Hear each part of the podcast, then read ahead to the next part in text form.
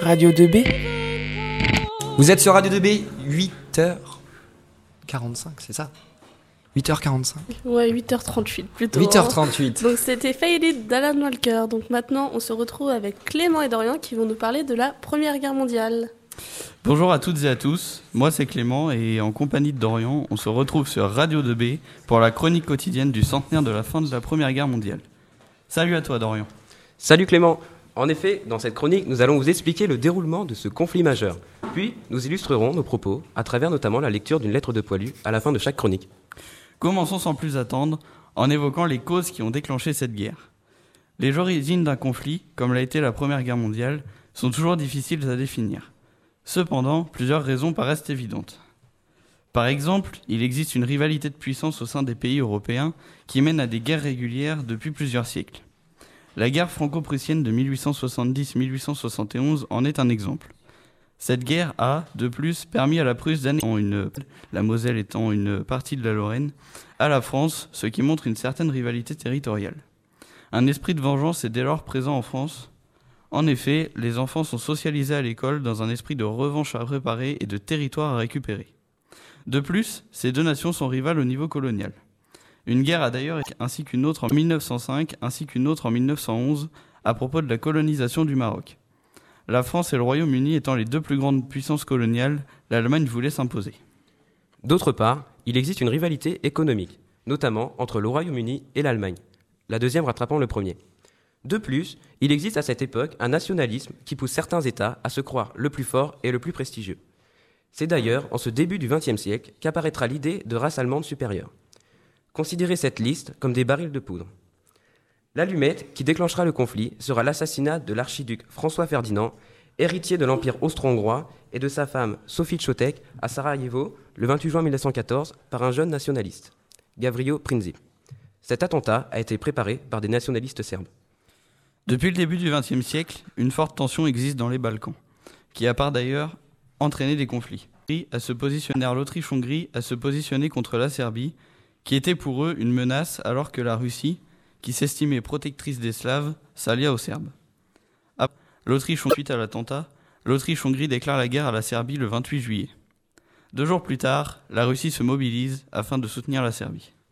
Les alliances, la France, l'entente, incluant la France, le Royaume-Uni et l'Empire russe, et la Triple Alliance, aussi appelée Triplice, comptant l'Empire allemand, l'Empire austro-hongrois et l'Italie, entraîneront un engrenage qui, en quelques jours, fera passer un conflit local à une guerre européenne. Toutefois, l'Italie restera neutre et s'engagera plus tard du côté de la Triple Entente. Du côté français, l'ordre de mobilisation générale est placardé dans le pays le 1er août.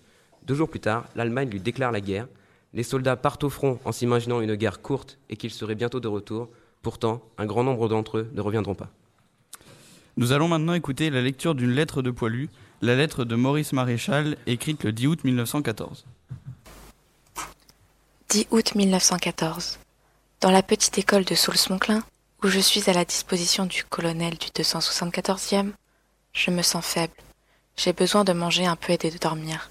Mais comme ma compagnie, la 22e, est de service aujourd'hui, je suis obligé de rester pour porter les ordres. Pourtant, nous sommes partis hier à 7 heures du matin de Rouen. Nous avons roulé 18 heures de suite. Mantes, Crêle, Soissons, Lens, Rethel, Puiseux, avec halte café, et avons marché depuis une heure du matin jusqu'à six heures. Que d'impressions depuis hier. Et d'abord, petite mère, merci. Tu as été sublime de courage samedi soir. Je suis fière, fière d'être ton fils. Hier, durant tout le trajet, les populations pressées au passage à niveau et au gare n'ont cessé de nous acclamer. Les femmes envoyant des baisers, les hommes reprenant avec nous la Marseillaise et le chant du départ. Je dois citer Compiègne particulièrement. Pourquoi faut-il le cœur? Sourde m'étreigne le cœur. Si c'était en manœuvre, ce serait très amusant. Mais voilà, après-demain, dans trois jours peut-être les balles vont pleuvoir et qui sait? Si j'allais ne pas revenir, si j'allais tuer ma mère, assassiner ma mère volontairement. Oh, que m'est-il réservé? Pardon, maman, j'aurais dû rester travailler mon vie et fait tant de pour vous qui avez fait tant de sacrifices, pour petite mère déjà malade. Mon Dieu, pourvu que son désespoir n'aille pas l'aliter. Oh, que je suis coupable et que je manque de réflexion. Je vais faire tout ce que je pourrai pour quitter cette compagnie où je suis vraiment trop excliste, je suis vraiment trop exposée. Si j'étais à la Croix-Rouge, je serais du moins plus sûre de revenir. Je ne suis pas. Je ne veux pas être lâche, mais l'idée que je pourrais, pour une balle idiote qui ne prouvera rien ni pour le droit ni pour la force, gâcher tout mon avenir et surtout briser tout l'édifice édifié péniblement par ma vie de temps et au prix de temps et tant de sacrifices. Je suis pris d'un tremblement d'angoisse qui me tord. Et pourtant il faut marcher. Tant pis, je suis parti. Je ne peux plus revenir. Et comme je désire pourtant, en ce moment, une heure de calme repos, chez nous, sous le toit familial près de mes êtres chers. Allons, ne nous amollissons pas. Que diable pour un Français? Que diraient nos nobles dames et les gentes demoiselles qui, pour un éventail, feraient parmi les beaux les plus fiers, parmi les beaux chevaliers de leur cour? Allons, soyons gais, courageux, confiants.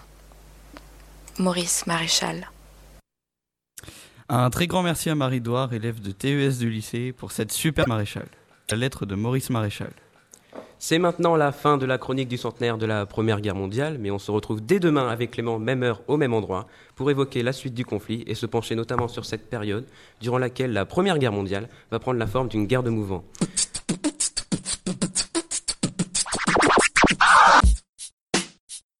Radio 2B. Radio 2B, c'est pas pour les bébés.